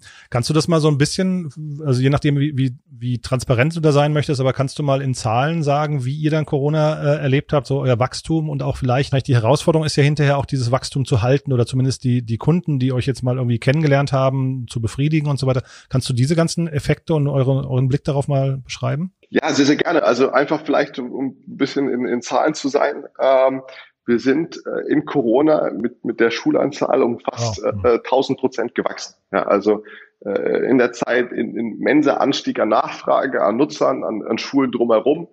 Äh, wir merken wirklich von kleinen Kitas tatsächlich, die wir vorher nicht, nicht als Kunde hatten, bis hin zu auch einzelnen Universitäten, aber größtenteils wirklich großen Schulen, ist eigentlich alles dazu gekommen, weil jeder muss irgendwie reagieren. Äh, auch spannend zu sehen ist, wie die Plattform auch genutzt wird. Ne? Also vorher hatten wir schon immer einen sehr, sehr starken Anteil an Kommunikation, also an Nachrichten. Aber wir merken auch jetzt, wir haben jetzt über die letzten Monate einen Zuwachs gehabt von bis zu 1,5 Millionen neuen Dokumenten, die online in der Cloud sind. Ja, also Lernblätter, Arbeitsblätter und Co. Und das ist ganz immens. Wir waren monatlich immer bei so einem Zuwachs von ja, 30, 40, 50.000 Dokumenten. Und äh, wir haben aktuell einen Zuwachs von knapp einer Million Dokumente pro Monat, die neu dazukommen äh, was für mich eine ganz, ganz krasse Zahl ist, weil man dann einfach merkt, dass wir äh, mittlerweile eine hoch äh, sechsstellige Zahl äh, haben an, an Interaktionen, an, an Nutzern, äh, die, die, die in der Woche auf unserer Plattform quasi. Mhm. Und was sind denn dann jetzt so die Herausforderungen für euch? Ich meine, das ist ja natürlich großartig, dass ihr irgendwie die Corona-Krise jetzt so, mhm. sag mal, für euch vergolden konntet hinterher. Also ich weiß ja auch, dass ihr, ihr hattet ja nicht vor langer Zeit erst eine Finanzierungsrunde abgeschlossen. Ne? Das heißt, ihr hattet wahrscheinlich auch jetzt nicht die riesen finanziellen Sorgen, nehme ich mal an, in der in der Krise. Aber was sind denn so die Dinge, die dich jetzt da bedrücken oder wo du vielleicht sagst, hm, das könnte noch schief gehen, man kann das Wachstum vielleicht nicht halten? Und siehst du, siehst du da Schwierigkeiten oder eher guckst du einfach nur auf die Chancen? Nein, also ich glaube, man muss beides echt im Blick halten. Ne? Also das, das, das Positive war, wir hatten gerade im Dezember 2019 eine frische Runde eingesammelt mit, mit zwei Millionen, angeführt vom halt der Gründerfonds, was natürlich äh, glücklicherweise natürlich vom Timing optimal war, weil ähm, da hatten wir nicht die großen äh, Cash-Probleme. Trotzdem war natürlich für uns recht klar, durch Corona wird sich der ganze Markt auch langfristig verändern. Und das merken wir jetzt auch in den Gesprächen, äh, auch mit äh, für die neue Runde mit vielen äh, VCs, das Thema kapitaleffizientes Wachstum. Ja, also wirklich, wie viel Geld gebe ich rein und was kann ich daraus machen, wird immer eine, mehr und mehr eine wichtige KPI. Und das vielleicht vorneweg. Gleichzeitig, was waren natürlich die Challenges? Du hast natürlich einen enormen Drang auf, auf, auf Lösungen wie uns. Ja, und das ist sehr, sehr erfreulich. Aber für uns war sehr, sehr schnell klar, cool, das ist eine Momentaufnahme, das boostet uns jetzt mal ein paar Monate. Aber wie schaffen wir es daraus, langfristig äh, Wachstum zu generieren? Und zwar auf jeglicher Ebene. Heißt, du hast ganz viele Testpakete am Anfang. Das ist natürlich super, was die Marktverteilung angeht. Aber wenn du es eben nicht schaffst, aus diesen Testkunden bezahlte Kunden irgendwann zu machen, ja, und, und den Leuten einen so großen Mehrwert zu stiften, dass sie bereit sind, dafür auch äh, finanziell ja zu bezahlen, ähm, scheitert. Ja, du kannst, kannst ein Wachstum haben, das dir Testphasen bis zum Geht's nicht mehr reinbringt, aber wenn du es nicht schaffst, diese zu konvertieren, ist schwierig. Genau wie auf der anderen Seite es auch schwierig ist, äh, zu überlegen, okay, wo sind deine Lead-Channels? Ja? Klopfst du jetzt dein ganzes, deinen ganzen Ad-Spend in diese drei Monate und versuchst so viele Schulen wie möglich zu generieren oder versuchst du auch eben in eigentlich einer Krise das Unternehmen langfristig aufzustellen und dafür zu sorgen, okay, wie viele deiner Leads kommen über Weiterempfehlungen, wie viele deiner Leads kommen über Channels rein, die du durch Corona stark machst, die aber auch langfristig ähm, ja, dich weiter tragen und das Wachstum halten. Also für uns war ganz klar, wir wollten nicht nur irgendwie einen Peak auf der BWA oder einen Peak im, im Jahr haben, sondern wir wollen halt die Chance ergreifen, die Corona uns gegeben hat, quasi ähm, langfristig zu wachsen und äh, ja, das Wachstum auch stabil zu halten. Deswegen haben wir ganz, ganz früh sehr intensiv mit Kunden zusammengearbeitet, extra Produkte entwickelt, die in die Situation passen. Also haben Videoconferencing, glaube ich, innerhalb von vier Wochen gelauncht, haben ein Translation-Feature gelauncht, was quasi jede Nachricht, jedes Dokument in bis zu 21 Sprachen übersetzt, auch in, glaube ich, zwei Wochen. Also da riesen Respekt ans Produktteam. Und ähm, ja, haben auch geguckt, dass die Leads eben bei uns beispielsweise über über Weiterempfehlungskanäle kommen. Also wir generieren heute über 60 Prozent unserer Leads gar nicht über Paid Search oder ähnliches, sondern wir generieren über 60 Prozent unserer Leads rein über Weiterempfehlungen, die jetzt auch, wo vielleicht Sommerferien kommen und das Thema Corona auch ein bisschen stiller ist, medial, trotzdem die gleiche Anzahl an Leads. Also wir haben ein stetig konstant wachsendes Wachstum. Ja, und das ist äh, sehr, sehr, sehr spannend zu sehen, dass wir gesagt haben, okay, wir setzen früh auch in dieser Krise auf, auf Nachhaltigkeit und langfristig, lang, eine langfristige Perspektive. Mhm, aber jetzt habt ihr ja im Dezember habt ihr Geld eingesammelt, sagst du, zwei Millionen. Wie ist das denn dann? Also, weil jetzt, du sagst das jetzt gerade, ihr, ihr, ihr habt überlegt, wie ihr mit den, mit, mit euren Werbebudgets umgeht, ja? Es ist ja hinterher in so einer Phase, die ist ja jetzt völlig außergewöhnlich für jemanden wie euch, wo plötzlich in einem Markt, der vielleicht vorher sehr mühsam beackert werden musste, plötzlich die Marktanteile mhm. innerhalb von wenigen Monaten komplett neu verteilt werden. Geht man dann auch nochmal zu seinen Investoren und sagt, hey, pass mal auf, hier ist eine Chance. Ähm, wir brauchen eigentlich mehr Geld und zwar explizit hierfür, für das Thema äh, Werbung? Ähm, wir hatten definitiv sehr intensive Gespräche mit unseren Investoren und das ist auch, wo ich echt froh bin, dass wir sehr, sehr sorgfältig unsere Investoren auswählen. Ja, dass wir wirklich intensiv in Gesprächen sind. Wirklich, wir hatten teilweise wöchentlich Telefonate um wirklich alles an Opportunities und, und Chancen zu, ähm, zu ja, besprechen.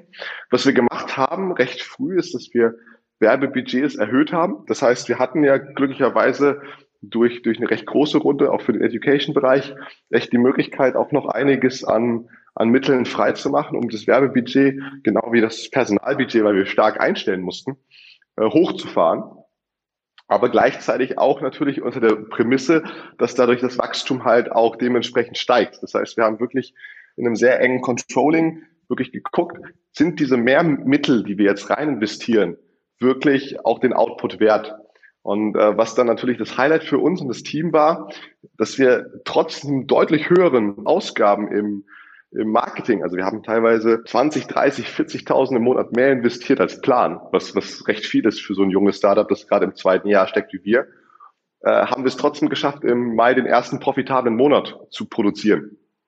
Was, äh, was wirklich krass war, ja, also auch ein bisschen unexpected war. Äh, da waren wir sehr, sehr froh, dass der Markt auch dieses Wachstum hergegeben hat.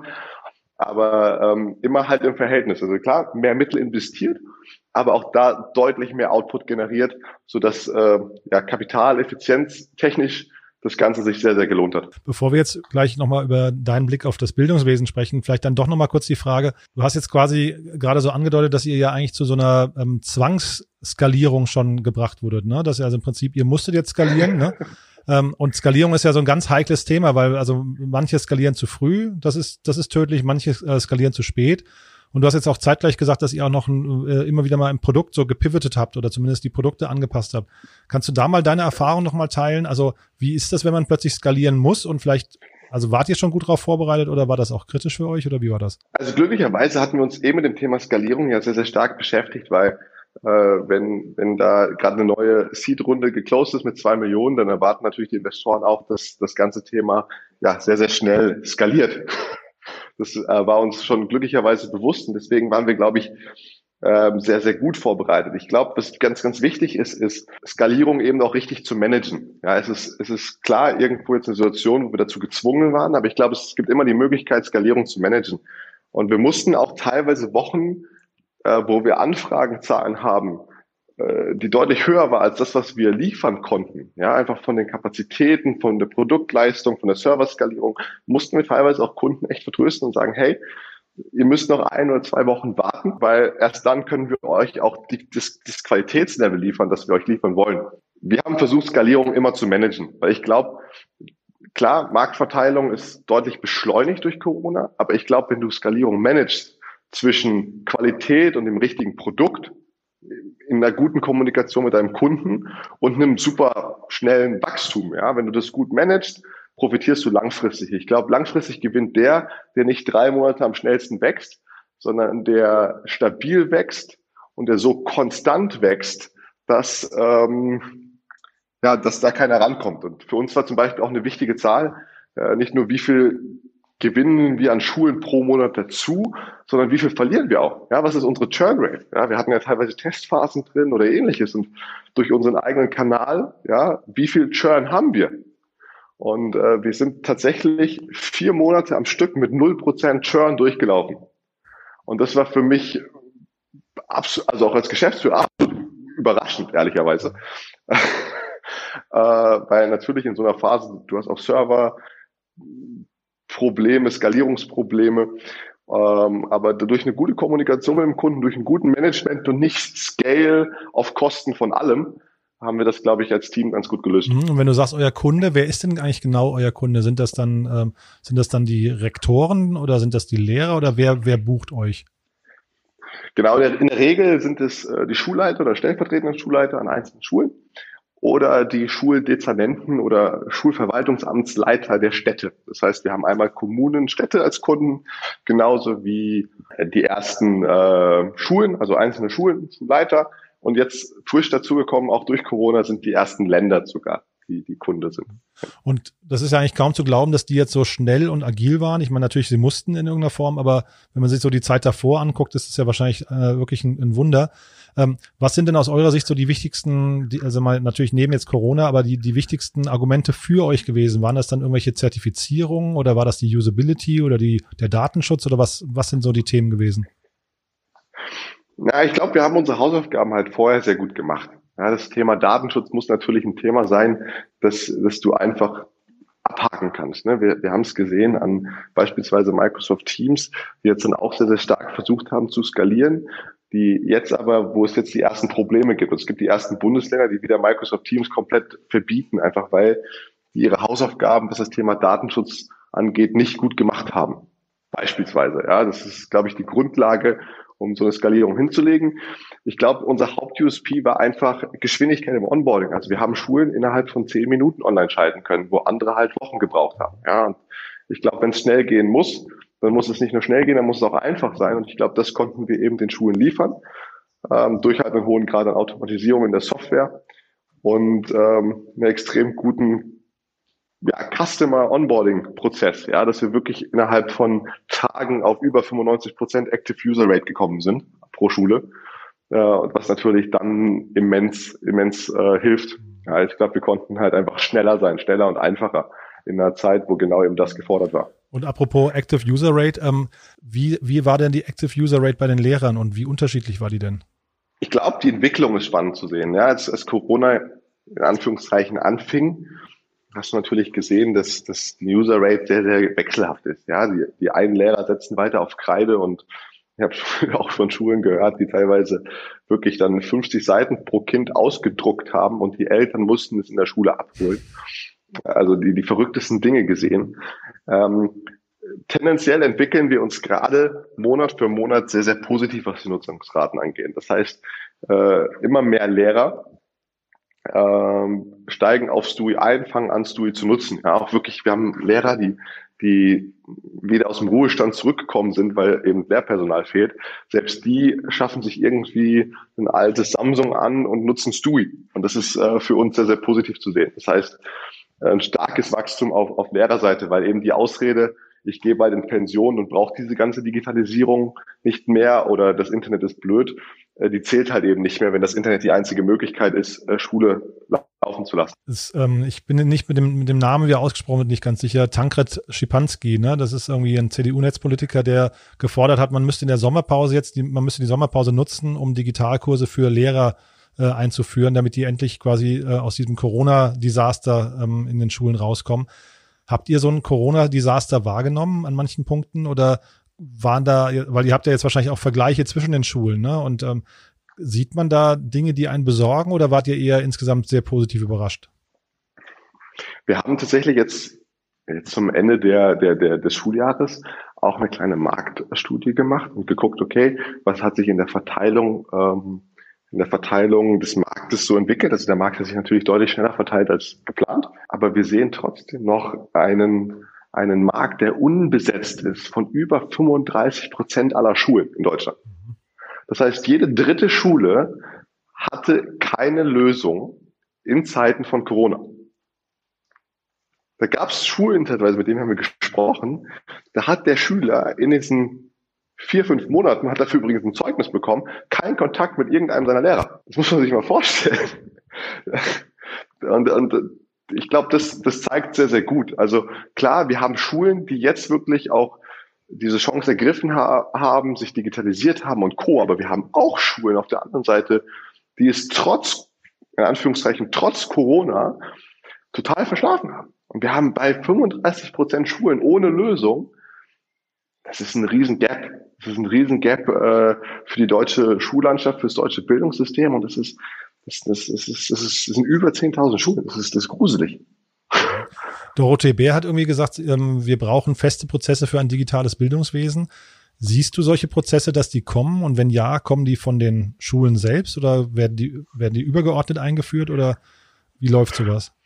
Das ist ja auch das, das andere interessante Thema. Ja, also durch dann eben Corona hat man schnell gemerkt, zwei Sektoren laufen eigentlich sehr, sehr stabil, auch in der Startup-Landschaft. Das ist alles, was Healthcare zu tun hat und alles, was Education zu tun hat.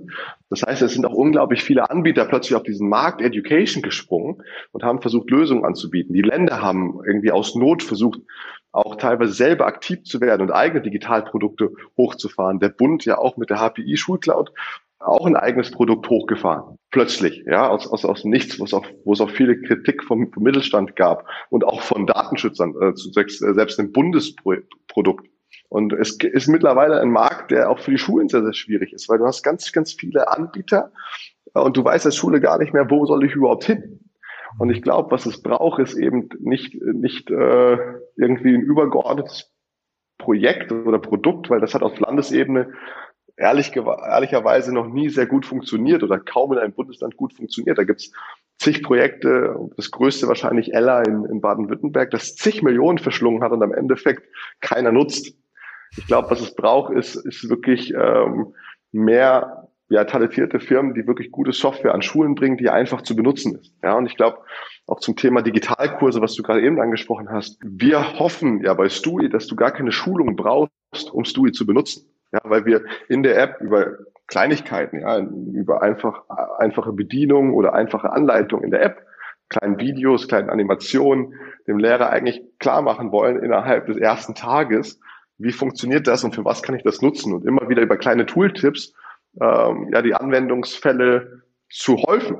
Und ich war ganz erstaunt, dass wir von so vielen Schulen gehört haben, dass wir der einzige Anbieter sind, der das tut. So andere bieten Schulungen an, cashen darüber auch echt ab ja, um das jetzt mal hart zu sagen, äh, statt einfach Software zu bauen, die leicht zu bedienen ist.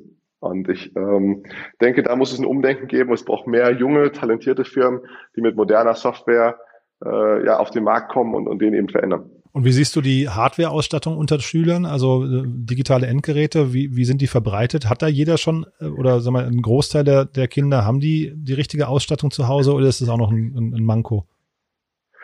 Das ist natürlich ein riesiges Thema, auch ein politisches Thema, ja, weil äh, da, wo die Endgeräte eben nicht gestellt werden von der Schule, äh, da ist es eben ganz kritisch. Ne? Also Eltern, die vielleicht besser verdienen, da hat das Kind die bestmögliche Ausrüstung und Eltern, wo es vielleicht auch aufgrund von sozialer Ebene etc. nicht so leicht ist. Ne? Die, da, da, da fehlt den Kindern auch oftmals ein Zugang. Mhm. Ja, und ähm, das ist ein Thema, wo, wo ich mich persönlich voll für Einsätze des äh, Endgeräte von Schulen für Schüler gestellt werden, einfach um auch eine Chancengleichheit irgendwo zu implementieren, weil mit so einem Endgerät habe ich den Zugang quasi in das in das Internet und da habe ich den Zugang zu allen Informationen, die, die ich brauche, ja, oder zu großartigen Anwendungen, die eben das Lernen unterstützen.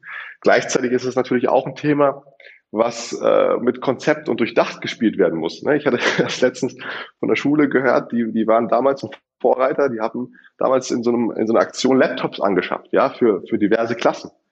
Ja, und ähm, die haben dann halt gedacht, wenn ich Laptops anschaffe, dann halten die bestimmt 15 Jahre.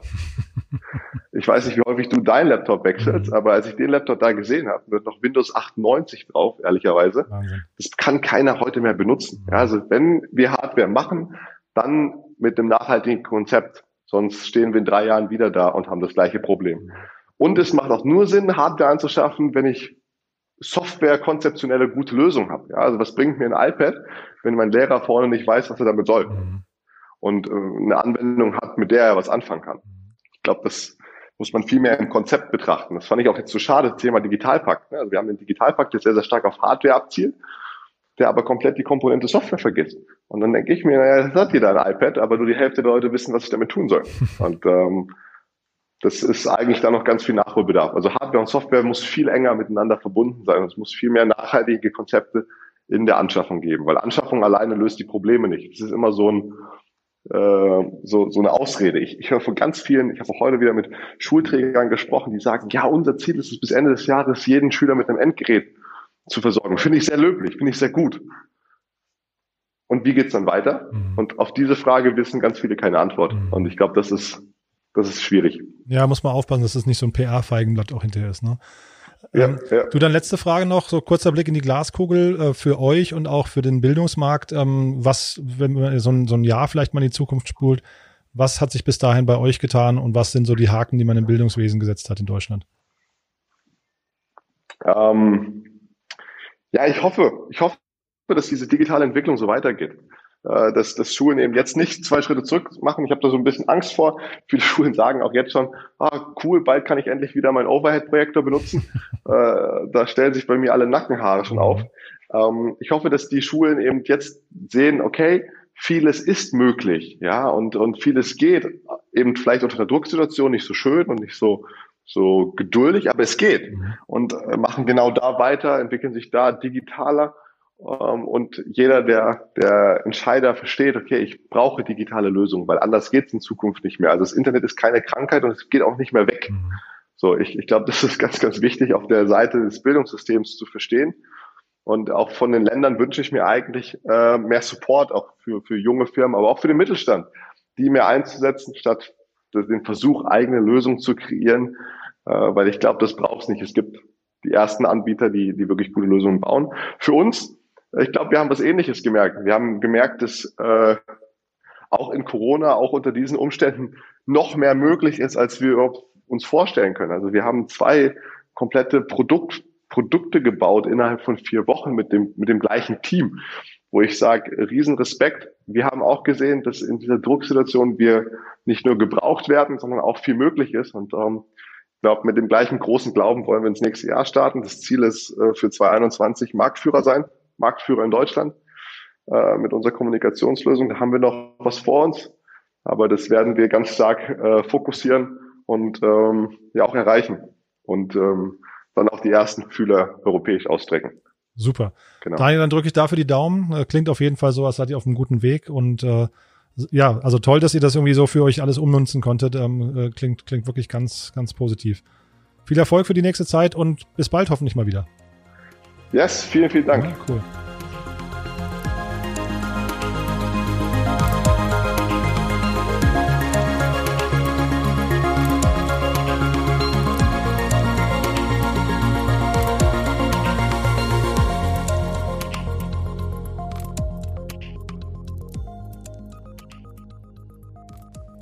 Ja, das war also Daniel Zacharias von Stui. Und wie ihr gerade gehört habt, war Stui sehr erfolgreich in der Corona-Phase und ein Grund dafür könnte unter anderem sein das UX-Design von Stui, was relativ leicht zugänglich ist. Ihr habt ja quasi gehört, das Onboarding ging sehr schnell. Und witzigerweise habe ich in einem anderen Kontext den Raphael Kaminski kennengelernt. Das ist der Gründer und Geschäftsführer von Uxedo, einer UX-Agentur, die eben mitverantwortlich war für das Design von Stui. Und er erzählt jetzt mal so ein paar Minuten lang, welchen Einfluss das Design haben könnte auf den Erfolg einer App. Herzlich willkommen und äh, schön, dass du da bist. Hallo Raphael. Ja, hi Jan, freue mich, dass ich da sein kann. Wir kommen ganz spontan zusammen und zwar hat das den Grund, dass wir eigentlich über unseren Newsletter gesprochen haben und dann habe ich plötzlich in eurem Portfolio gesehen, dass ihr Stui auch betreut habt. Aber bevor wir darüber sprechen, erzähl doch mal kurz ein bisschen was zu Yuxedo. Ja, sehr gern. Ähm, ja, wir sind eine User Experience Design Agentur aus Koblenz und Nordhorn Niedersachsen. Wir sind spezialisiert auf Software und Apps und wir stellen äh, unseren Kunden UX-Designer zur Verfügung und arbeiten als verlängerte Arm in der Konzeption und Entwicklungsphase. Wir führen Interviews mit unseren Anwendern, arbeiten genaue Arbeitsabläufe und designen Mockups, Prototypen und führen auch Usability-Tests durch. Und wir beraten während der Entwicklung. Das machen wir die meiste Zeit remote, auch schon vor Corona tatsächlich. Und ja, alle relevanten Termine machen wir dann in Workshops mit den Kunden vor Ort und das machen wir deutschlandweit. Jetzt hat der Daniel erzählt, dass Sie in der Corona-Phase extrem viele Kunden gewonnen haben und auch ongeboardet haben. Wahrscheinlich, wenn man ihn jetzt fragen würde, würde er wahrscheinlich nicht sagen, dass es nur am UX-Design lag, dass das so gut geklappt hat. Aber vielleicht kannst du mal aus deiner Sicht äh, beschreiben, welche Wichtigkeit da UX-Design ähm, gespielt haben könnte. Und auch vielleicht kannst du mal so ein bisschen einführen in die Magie des UX-Designs. Ja, sehr gern. Äh, also wichtig ist auf jeden Fall immer, dass man die Rolle des Anwenders versteht.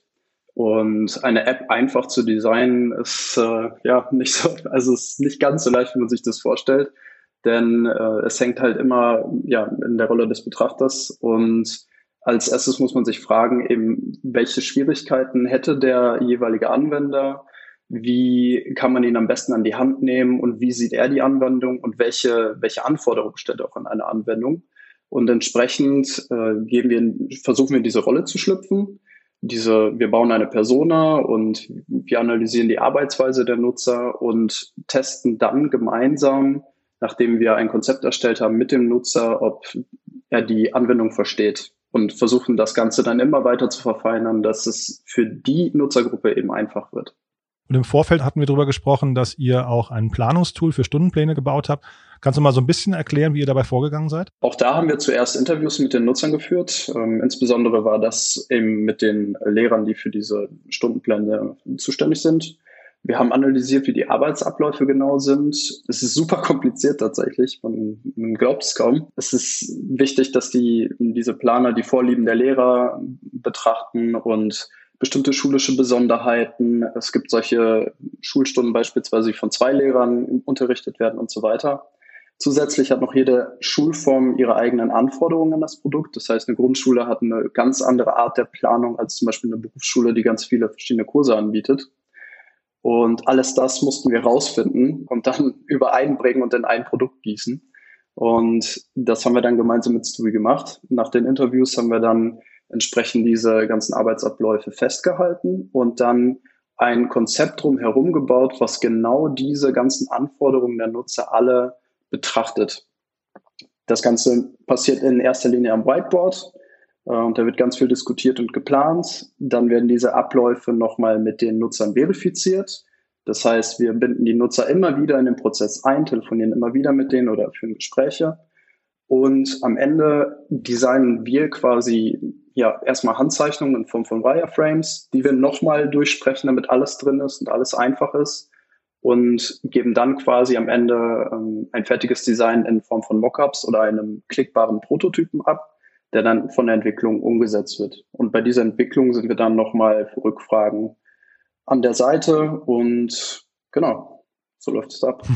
Also klingt hochprofessionell und äh, auch tatsächlich ein bisschen komplex, muss ich sagen. Wer sind denn quasi Kunden, wenn jetzt jemand sagt, er möchte auch irgendwie 1000 Prozent Wachstum haben, so wie Stui? Wer sind denn Kunden, die sich bei euch melden sollten und ab welcher Größenordnung macht sowas Sinn? Sinnvoll ist es auf jeden Fall, wenn eine Entwicklung im Hause ist. Also wir ja, arbeiten meistens als verlängerter Arm für die Kunden. Das heißt, ähm, wenn es bereits Entwickler im Hause gibt, ist das besonders sinnvoll. Wir stellen aber auch Entwicklungen mit zur Seite. Wir haben da auch Partner im Boot, ähm, ansonsten sollte man auf jeden Fall ja schon etwas weiter aufgestellt sein. Wir arbeiten natürlich super gerne mit Startups, weil neue Produkte zu schaffen am meisten Freude bereitet. Ähm, aber auch Bestandsprodukte überarbeiten wir. Also ich sag mal, man sollte schon etwas etablierter sein, äh, aber dann sind wir gerne bereit, mit einzusteigen. Klasse, Raphael. Wie findet man euch und wie kann man dich kontaktieren? Äh, am besten findet ihr uns über unsere Webseite www.juxedo.de, geschrieben UX und dann EDO, also quasi wie der Taxido, nur ohne T. Genau, darüber könnt ihr uns einfach kon äh, kontaktieren. Da gibt es ein äh, Buchungsformular und dann erreicht ihr mich eigentlich direkt. Du, dann ja, vielen Dank, Raphael. War sehr spannend und äh, weiterhin viel Erfolg. Ja, vielen Dank.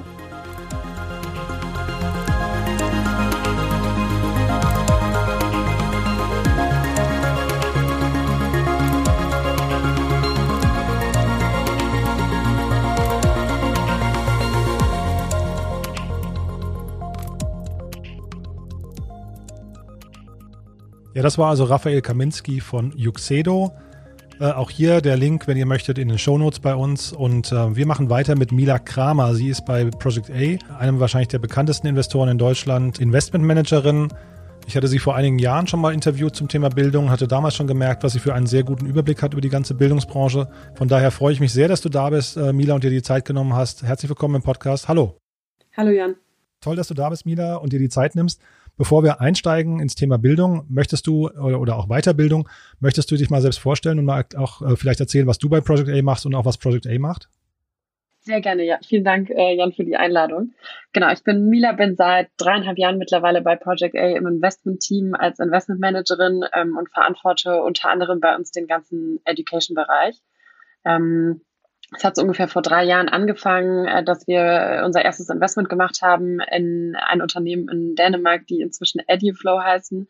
Ähm, und von da an haben wir eben angefangen, äh, ja, tiefer in den, in den Markt einzusteigen und daraus haben sich dann in der Zwischenzeit noch weitere Investments entwickelt. Ähm, und genau, das ist einfach äh, einer unserer Kernbereiche. Ähm, grundsätzlich ist Project A ein Early Stage Investor. Wir investieren in Seed und Series A ähm, äh, Runden in Unternehmen in ganz Europa, neben Education auch noch in ganz anderen Bereichen, wie zum Beispiel Digital Health, äh, Fintech, PropTech, ähm, also relativ breit aufgestellt. Und wir hatten jetzt im Vorgespräch, hatten wir schon mal so ein bisschen analysiert, dass ihr den, den, ähm, den Education-Bereich in mehrere Bereiche aufteilt. Ne? Und vielleicht kannst, mhm. du, kannst du uns da mal teilhaben lassen, wie euer Blick auf den ganzen Bereich ist. Gerne. Genau, also wir, wir fangen quasi an ähm, bei Early Education, das ist quasi alles bis äh, einschließlich Vorschule. Und dann ähm, gibt es eben diesen ganzen, der nennt sich auf Englisch K-12-Bereich, das ist ähm, grundsätzlich eben von der ersten Klasse bis zum ähm, Highschool-Abschluss oder Abitur. Ähm, dann gibt es den ganzen Higher Education-Bereich, auf den wir uns jetzt ähm, bisher am stärksten fokussiert haben, also quasi Universität. Und ähm, dann gibt es eben auch noch den ganzen Corporate Education und äh, Long, Lifelong Learning Bereich. Also Corporate Education ist eben alles, was mit Weiter- und Fortbildung, Umschulung und so weiter zu tun hat im, äh, vom Arbeitgeber aus, während Lifelong Learning eben das gleiche ist, aber ähm, privat organisiert. Also wie zum Beispiel diese ganzen MOOCs, ähm, ähm, wo man eben online dann nochmal andere Skills akquirieren kann. Ähm, das ist sozusagen, so haben wir das segmentiert, wobei das ist auch so der gängige Weg eigentlich, das äh, zu segmentieren.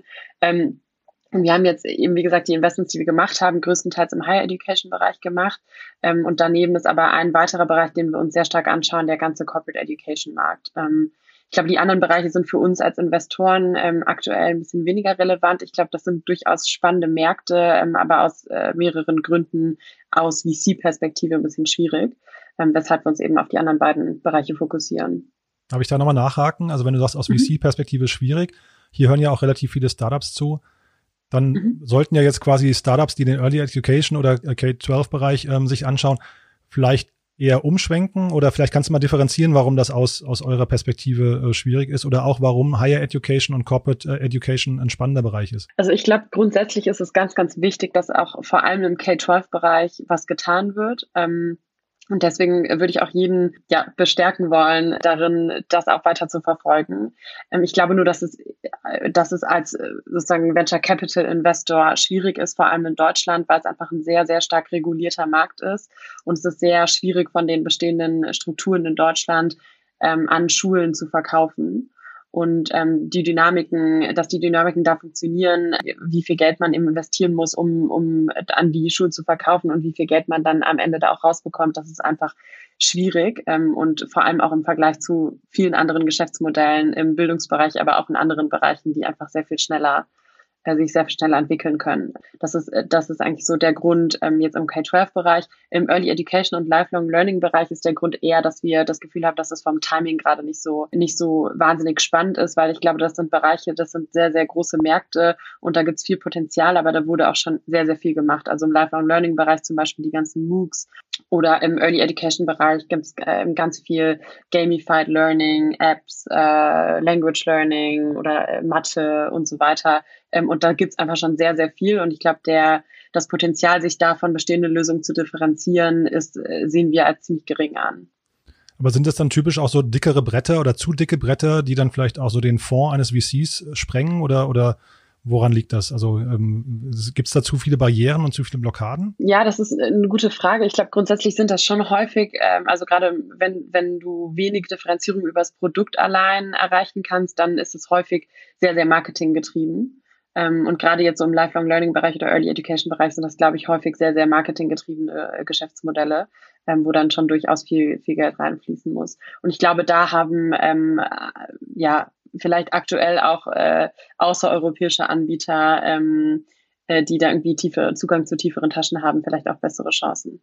Mhm. Ähm, ich glaube, da das ein sehr, sehr globales Thema ist, ist das auch was, was nicht unbedingt aus Europa kommt. Ähm, wäre, wäre natürlich schön, aber genau, ich glaube, da gibt es Themen, da ist das, äh, ist das logischer und das sehen wir im, im Higher Education Bereich zum Beispiel. Mhm. Und jetzt hast du vorhin schon gesagt, ihr mit, mit Project A investiert ihr quasi in, sag mal, in mehrere Segmente. Was fasziniert dich denn persönlich oder vielleicht auch Project A äh, am Education-Bereich? Also warum ist das ein tolles Geschäftsmodell und was, warum macht das irgendwie, warum, warum äh, treibt dich das an? Ähm, ja, sehr, sehr gute Frage. Die beantworte ich sehr gerne. Ähm, ich glaube, für uns hat das wirklich damit angefangen, als wir äh, begonnen haben, mit mehr oder mit vielen Gründern im Education-Bereich zu sprechen, haben wir einfach äh, gemerkt, dass das irgendwie Menschen sind, die eine wahnsinnig interessante äh, Mentalität haben und die eine Vision verfolgen und nicht unbedingt das nächste äh, große VC-Ding. Weil ich glaube, das ist das Schöne, gerade im Higher Education Bereich, das kann beides miteinander einhergehen, um eine Mission zu haben und gleichzeitig ähm, damit auch viel Geld zu verdienen. Aber es ist was, was trotzdem auch im Higher Education Bereich länger dauert als in, in vielen anderen Bereichen, in die VCs normalerweise so investieren. Und ich glaube, das ist auch der Grund, warum in der Vergangenheit, ähm, vor allem vor Corona, auch das Interesse am, am Bildungsbereich von VC-Investoren nicht unbedingt super stark war. Ähm, und ich finde, das sind einfach Gründer, die, die sich entscheiden, das trotzdem zu verfolgen. Und das finde ich super spannend und super inspirierend. Und dann ist einfach Bildung einer der größten Märkte weltweit, ähm, in dem man auch wahnsinnig viel verändern kann, in dem es wahnsinnig viel Potenzial gibt ähm, und wo man auch wirklich einen Unterschied machen kann. Das finde ich einfach, äh, das treibt uns äh, da sehr stark an. Ich habe heute den OMR-Podcast gehört, ähm, den aktuellen. Da war der Shopify-Gründer Tobias Lüttke zu Gast und ähm, das ist ja der erfol erfolgreichste deutsche Gründer, hat ein 100 Milliarden Unternehmen aufgebaut. Mhm. Und der ist nach nach der zehnten Klasse von der Schule abgegangen. Ne? Der ist jetzt knapp 40 und äh, da habe ich mich gefragt, also wo liegt denn eigentlich tatsächlich noch der Mehrwert von Universitäten? Was, was ist denn eigentlich die Rolle von Universitäten in der Zukunft? Und vielleicht, ich weiß nicht, habt ihr da als Investor auch ein Bild von der Idealvorstellung von, sag mal, dem Higher Education Bereich? Ja, grundsätzlich ist das eine, eine sehr, sehr spannende Frage. Ähm, vor allem auch jetzt, wo eben viel im, im Umbruch ist bei den Universitäten, auch gerade zum Beispiel durch Corona, ähm, ist, glaube ich, eine interessante Frage, wie überhaupt das ganze Modell Universität in, in ein paar Jahren aussehen wird und ob wir überhaupt noch Universitäten brauchen und ob das nicht eher so in Richtung virtueller Campus gehen wird und ähm, viel, also was, ich, was wir auch eigentlich sehr, sehr, ein Ansatz, den wir sehr, sehr spannend finden, ist eigentlich Demokratisierung von Bildung, weil du willst es natürlich breiter zur Verfügung stellen. Ähm, gleichzeitig ist aber ein Riesenmehrwert, den viele Universitäten bieten und für den sie auch äh, so viel Geld heute noch verlangen können, ähm, vor allem ja außerhalb von Deutschland ist das ja sehr, sehr üblich, ist häufig der Name und das Netzwerk, was man eben über die Uni bekommt. Und das sind Dinge, die natürlich ähm, verwässert werden oder zu einem gewissen Grade vielleicht auch sogar verloren gehen ähm, wenn man jetzt in Richtung virtuellen Campus gehen wird. Das heißt, ich glaube, die Unis sind da einfach äh, leider noch wenig incentiviert, sich in die Richtung weiterzuentwickeln. Ähm, aber ich glaube, das ist ein Riesenthema für Universitäten. Wie können die sich in, der, in Zukunft, ähm, wenn das alles virtueller wird ähm, und verteilt ist und äh, nicht mehr zentralisiert auf einem Campus, wie können die sich äh, trotzdem differenzieren? Und ich glaube, das ist eine sehr, sehr spannende Frage. Ich glaube, eine Antwort für uns ist auf jeden Fall, dass ähm, Industrie und äh, Bildungsinstitutionen da viel enger zusammenarbeiten müssen, als sie das heute tun. Weil ich glaube, dass das eben, also generell ähm, das Thema, das ist jetzt ein englischer Term, aber Employability, also ähm, wie, also das ist ja häufig eine, ähm, ein Faktor, an dem Universitäten gemessen werden, ist sozusagen die Einstellungsrate der, der Studenten nach Abgang von der Universität. Und ich glaube, da müssen Unis einfach noch viel, viel besser werden und viel stärker mit der Industrie kollaborieren oder umgekehrt muss die Industrie da auch mehr machen. Ähm, da gibt es zum Beispiel ein ganz interessantes Beispiel ähm, von AWS, die äh, die sozusagen Kurse selber aufbauen und dann anbieten und lizenzieren an Universitäten, ähm, was für die natürlich einen wahnsinnig starken Mehrwert hat, weil wenn die Studenten dann von der Universität runtergehen, dann wissen die, wie man AWS nutzt und was das überhaupt ist. Und wenn sie dann irgendwie bei ihrem neuen Arbeitgeber anfangen, dann können die das da direkt mit reinbringen. Ähm, da haben wir uns auch mal ein Startup angeschaut, ähm, die dann ähnliche äh, Strategie verfolgt haben. Und das ist, finde ich, ein sehr, sehr gutes Beispiel. Das macht die, ähm, die Ausbildung besser für die Studenten, das macht das ähm, näher, also berufsnäher. Ähm, und das erlaubt äh, den Universitäten, sich da auch ein Stück weit zu, zu differenzieren. Also das ist so ein Beispiel. Und dann lass uns mal vielleicht nochmal kurz über die Rolle von Professoren sprechen. Ähm, äh, wie, wie bilden sich denn Professoren fort? Weil ich sehe das bei den Lehrern, da hat man jetzt in der Corona-Krise relativ stark gesehen, dass es da große Unterschiede gibt, wie fit Lehrer im digitalen äh, oder im Umgang mit digitalen Tools sind. Wie ist das denn bei Professoren? Und siehst du, dass die sich irgendwie, was nicht, gibt es da eine zentrale Einheit, wie die sich fortbilden, wie die sich organisieren, wie die sich austauschen untereinander oder wie läuft sowas ab? Habt ihr da einen Einblick? Einblick? Also ich weiß nicht, äh, wüsste jetzt nicht davon, dass es da, äh, dass die sich zentral organisieren unbedingt. Ähm, ich, ähm, ja, also äh, was eins unserer, unserer Investments macht, Aula Education, ähm, die gehen jetzt auch gerade so ein bisschen stärker nochmal in die Richtung, ähm, jetzt auch gerade bedingt dadurch, was da alles passiert mit Corona, ist, dass die sozusagen auch Lehrern oder Dozenten ein Tool an die Hand geben, ähm, um den, äh, um die einfach dabei zu unterstützen beim Thema Course Design. Also wie muss man eigentlich so einen Kurs digital aufstellen, um die Studenten auch bei Laune zu halten, um die interessiert zu halten, ähm, dass man nicht einfach nur offline, was offline vorher stattgefunden hat, ähm, eins zu eins auch online bringt. Ähm, und das ist zum Beispiel was, was Aula macht. Ich glaube, grundsätzlich ist, ähm, sind viele Dinge müssen eher auf einer, auf einer administrativen Ebene, auf der ja, Uni-Administrationsebene stattfinden, als auf wirklich Dozentenebene. Und ich glaube, das wird man auch immer stärker sehen, wenn man so in Richtung virtueller Campus geht. Ähm, also wir haben zum Beispiel auch viel sogenannte Challenger Universities angeguckt, die eben von Tag eins ähm, komplett digital sind. Und ich glaube, was, äh, was vielleicht jetzt äh, Offline-Universitäten noch nicht ganz verstanden haben oder wo der Weg noch relativ weit ist, ist, dass man eben, dass die ganzen Lehrmethoden komplett anders aufziehen muss. Ähm, und ich glaube, das, das ist dann ein Riesenvorteil, die den Universitäten haben, die jetzt heute ähm, von Null anfangen. Aber ich glaube, dass wirklich, dass, dass der Dozent an, am Ende da eine relativ kleine Rolle spielt. Ähm, trotzdem wäre es, glaube ich, sehr, sehr spannend, auch äh, wenn, wenn die sich stärker zentral organisieren würden. Und das ist, äh, ja, das ist ein Bereich, in dem da haben wir aber bisher noch nichts gesehen. Also und dann, dann lass uns doch noch mal kurz über Corona sprechen. Wir wollen ja im Podcast hier versuchen, zu ver äh, die Veränderungen von der Vor-Corona-Phase zur, zur jetzigen Zeit und vielleicht mit der Prognose nach vorne ähm, eben mal zu analysieren. Was sind denn Dinge, die dir aufgefallen sind, jetzt außer vielleicht der, der Turbo-Digitalisierung in vielen Bereichen, aber vielleicht kannst du einfach mal generell deine Eindrücke schildern. Ja, gerne. Also ähm, ich glaube, wir sehen da grundsätzlich zwei, äh, zwei Dinge. Einmal, wie du es gerade schon angesprochen hattest, der beschleunigte oder die beschleunigten Innovationszyklen, die natürlich eine super große Chance sind für Education Startups gerade auch. Ähm, also zum Beispiel, wir arbeiten hier auch relativ nah an der Technik äh, Technischen Uni in München ähm, und da haben wir das jetzt auch live mitbekommen, wie das, äh, wie das äh, war, als die jetzt alles online ähm, bringen mussten. Und die haben natürlich dann auf einmal angefangen, ähm, sehr schnell zu gucken, okay, was gibt's für Tools auf dem Markt, die wir nutzen können. Ähm, dann ist ein Riesenthema in Deutschland, dass du immer noch keine, keinen Abschluss quasi komplett online anbieten könntest. Also es gab mal vor einigen Jahren eine Richtlinie auf EU-Ebene, die es erlaubt, ähm, komplett Online-Abschluss anzubieten. Ähm, und die, einz die einzigen Mitgliedstaaten, die das bisher aber umgesetzt haben, sind äh, Malta und Estland. Ähm, in Deutschland ist das zum Beispiel nicht möglich, weil du keine rein Online-Prüfungen abhalten kannst. Und da hat jetzt auch zum Beispiel die TU München ganz stark oder arbeiten die jetzt zusammen mit dem äh, zuständigen Ministerium daran, das eben zu ermöglichen, dass Prüfungen online abgehalten werden. Und ich glaube, das sind so Dinge, ohne Corona hätte das noch viel, viel länger gedauert, dass da was passiert. Glaube, das ist eine Chance jetzt wirklich ähm, für Startups da schneller Fuß zu fassen in dem Bereich. Und dann ist, glaube ich, der zweite wichtige Punkt, dass auch langfristig, ähm, das ist auch gerade, wenn wir jetzt in die Zukunft schauen, die Nachfrage nach äh, Bildungsangeboten, ähm, die wirklich greifbare Wege in dann sozusagen ein Anstellungsverhältnis ähm, bieten, dass die Nachfrage dafür einfach sehr, sehr stark hochgehen wird in den nächsten Jahren. Ähm, und ich glaube, also da sieht man jetzt zum Beispiel auch so Sachen wie Microsoft und Google, die jetzt gerade äh, ganz frisch ja, bekannt gegeben haben, dass sie jetzt so Zertifikate anbieten wollen für äh, weltweit für für Leute, die jetzt ihr Angestelltenverhältnis verloren haben während Corona, ähm, um denen dann sozusagen eine Möglichkeit zu geben, über diese Zertifikate auch attraktiver zu werden für neue Arbeitgeber, die da sehr, sehr viel Geld äh, jetzt reinstecken, eben um das zu finanzieren ähm, und auch ähm, teilweise eben weniger privilegierten, äh, äh privilegierten Menschen zur Verfügung zu stellen. Ähm, also ich glaube, dass ähm, das ist so das zweite Thema, also dass quasi die direkte Route von Bildung zu Angestelltenverhältnis, ähm, dass das einfach äh, ja nochmal viel stärker nachgefragt werden wird.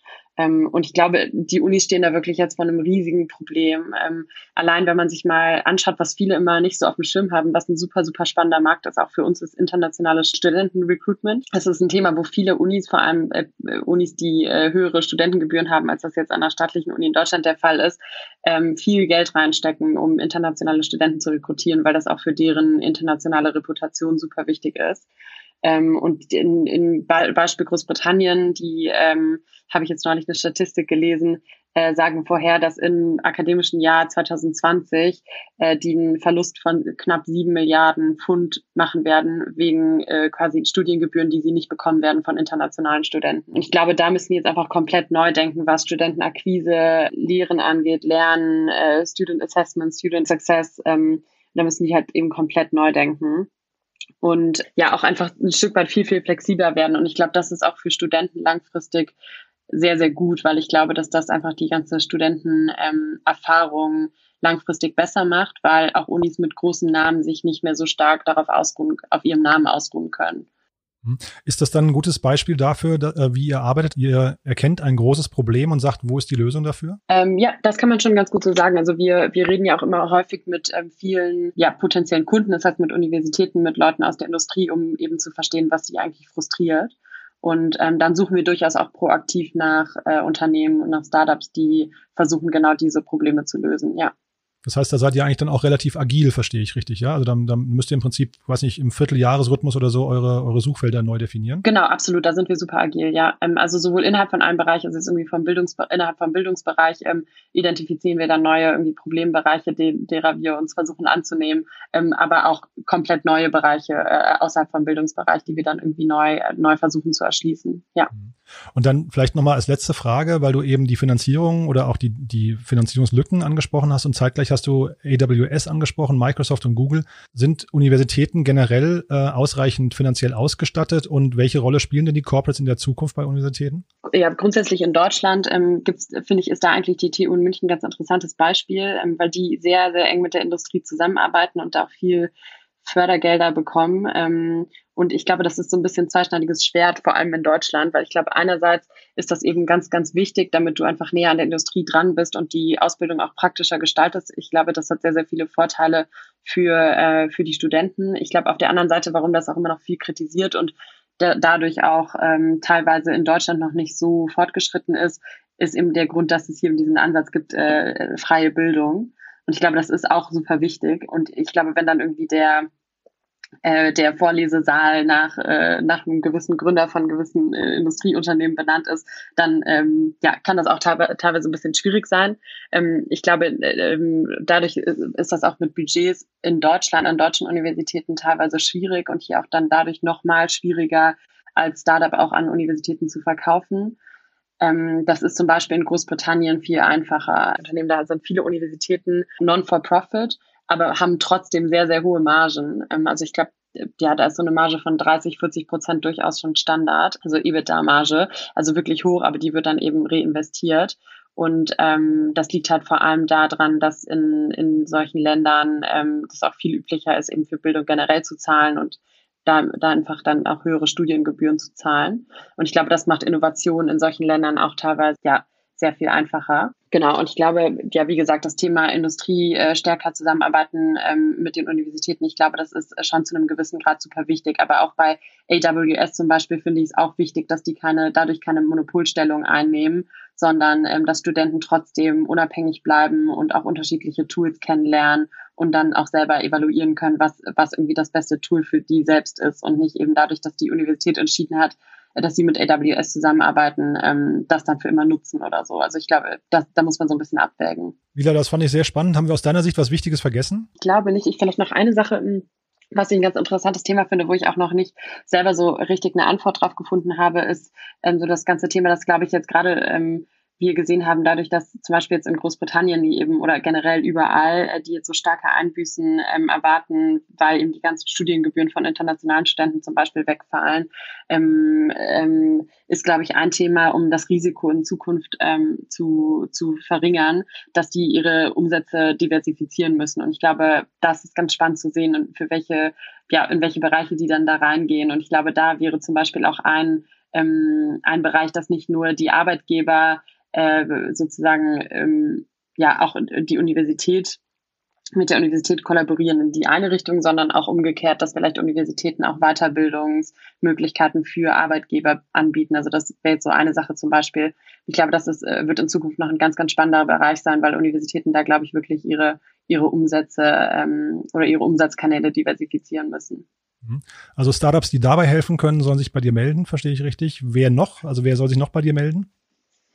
Ähm, sehr gern, ich äh, immer alle, ehrlich gesagt, ähm, weil wir auch selber immer jeden Tag noch neu dazu lernen. Ähm, und das sind ähm, ja immer Gründer, die sich, äh, die viel Zeit äh, da investiert haben in einen bestimmten Bereich. Und deswegen können wir, glaube ich, immer wahnsinnig viel davon lernen. Und äh, dann spreche ich gerne mit jedem und auch mit, äh, mit Leuten in Bereichen, die ich jetzt genannt habe, vielleicht die für uns gerade noch ein bisschen schwierig sind, weil äh, wie gesagt, äh, sind all diese Bereiche unglaublich wichtig und ähm, wir würden sehr, sehr gerne dabei unterstützen, die Strukturen in Deutschland auch so zu verändern, dass man hier mehr und schneller Innovation im Bildungsbereich ähm, fördern kann. Und da, da würden wir sehr gerne mehr lernen noch. Ein tolles Schlusswort. Mila, ich danke dir. Das war hochspannend und äh, ja, alles Gute erstmal für die nächste Zeit. Bis bald, ja? Ja, sehr gerne. Danke, Jan. Ja.